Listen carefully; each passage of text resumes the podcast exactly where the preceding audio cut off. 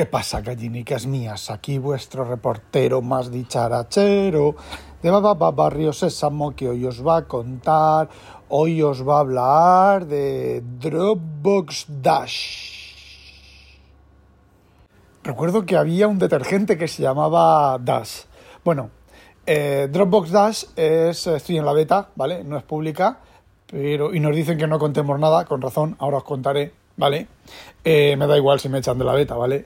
Porque esto, bueno, esto se tiene que hacer público. El mundo debe de conocer, debe conocer lo que es Dropbox Dash.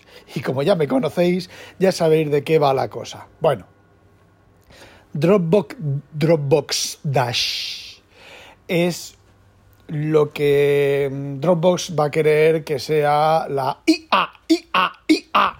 Y de momento os digo una cosa, eh, si la IA, los, el chat GPT y el Bing IA y todas estas cosas, la digo rebuznos, esto, esto no llega a nada. O sea, esto no llega a nada. A ver, os explico. Son 120 megas de ejecutable que, se, que estará comprimido, ¿vale? Esto será un... Bueno, solo funciona en inglés y solo funciona en Windows y en, y en Mac OS, nada de plataformas móviles. Y lo que, bueno, se supone que esto utiliza inteligencia artificial y demás.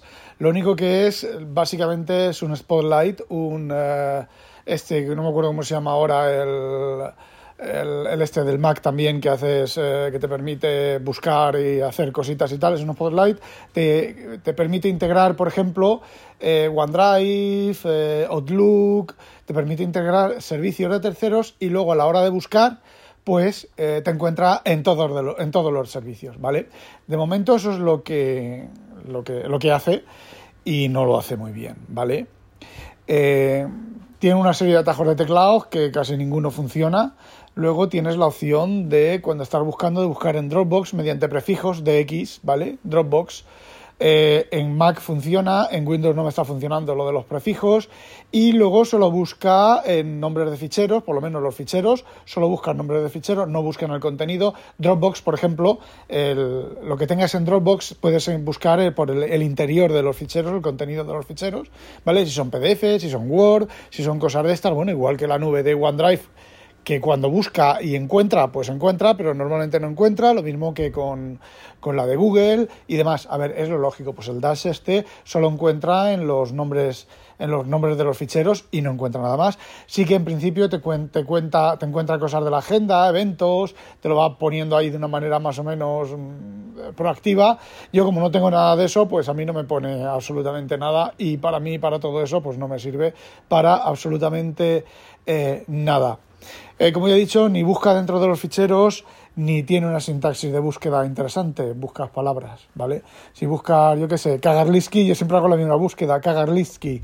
Kagarliski, hay un libro de Kagarliski y aparece en varios en varios eh, documentos que tengo, ¿vale? Que es un investigador eh, sobre ciencia ficción, no es ruso, ¿vale? O no es de origen, no escribe en ruso, vamos, o sí que escribe en ruso, ya no me acuerdo. Bueno, la cosa es que busco Kagarliski y me lo encuentra en el fichero y contenidos, ¿vale? Bueno, pues solo me encuentro el fichero del Kagarliski, la carpeta donde está el Kagarliski y no encuentra el contenedor de los ficheros. Sin embargo, me voy al Dropbox, al cajetín de búsqueda de la, de la aplicación de Dropbox o en el navegador tecleo Kagarlitsky y me salen contenidos de ficheros, de hecho abro el fichero y eh, ahí está, ahí tengo el Kagarlitsky, ¿vale? Eh, a ver, eh, si por ejemplo tecleas Kagarlitsky Verne, pues en concreto en la versión de macOS no me encuentra nada. En la de Windows me encuentra solamente Kagarlitsky, no me encuentra Verne, pero con algunas búsquedas, cuando me ha funcionado, lo que encuentra es el, el nombre de fichero, ¿vale? El nombre de fichero que aparezca Kagarlitsky o Verne. Y no todos los ficheros. La verdad es que está súper mega verde y la verdad es que no vale para mucho más. De hecho, yo lo voy a desinstalar. Lo tenía instalado en el, en el Mac Mini de, en, en, casa y cuando lo voy a desinstalar y en el trabajo lo instalé esta mañana y también lo voy a desinstalar porque aparte es una aplicación 120 eh, megas de aplicación comprimida. No sé lo que, lo que ocupará descomprimir. Bueno, lo miro, lo miro, ahora vuelvo. Bueno, pues agarrar los machos, porque usa 500, 550 megabytes de tamaño los, lo que es el, Dash, que por cierto no se llama Dash, se llama Tesla.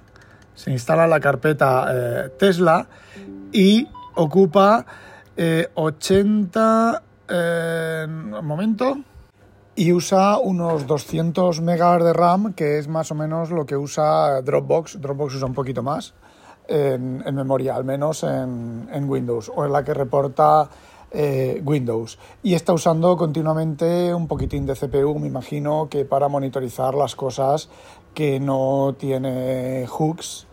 Entonces, bueno, pues procedo a desinstalar porque luego encima hay otro problema. A ver, un momento, control E ¿vale? El dashboard se abre.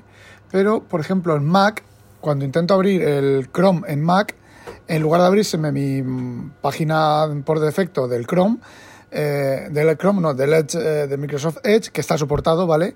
Me abre la pantalla del Dash, que no me interesa para nada, porque si fuera útil, pues sí. Y en, Windows no me lo hace.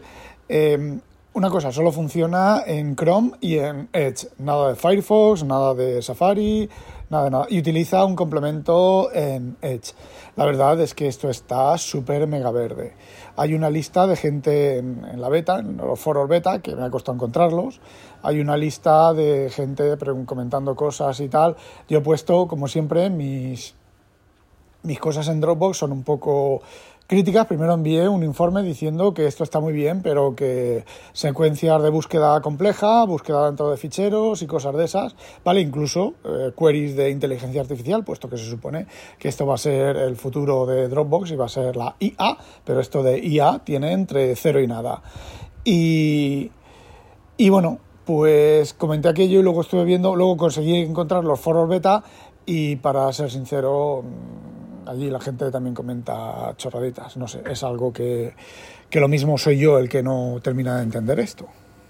Y bueno, ya para terminar con esto, el ejecutable es un ejecutable puro de 158 megabytes, que es una burrada, debe de ser, pues eso, algo virtualizado, empaquetado.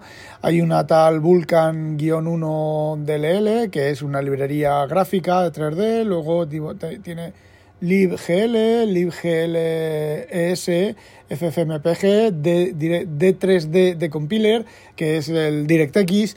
Eh, no sé para qué tanto 3D y tanta mierda de 3D, si luego eso es una simple, cuando haces control E, pues si te sale aquí una, una aplicación, pues una aplicación normal, una ventana como la del Spotlight de, de, de macOS, ¿vale? O no sé, bueno, pues que yo sigo con mi, para buscar ficheros, yo sigo con mi Everywhere, Everything, por favor, mm, Everywhere, Everything, que ahora tengo un, atajo de teclado y eso funciona como una moto. Y lástima que no esté en macOS. Bueno, pues eso era lo que quería contaros, no olvidéis sospechar habitualizaros y voy a desinstalar la cosa esta. Uy, se me olvidaba. ¡Ah, demonio!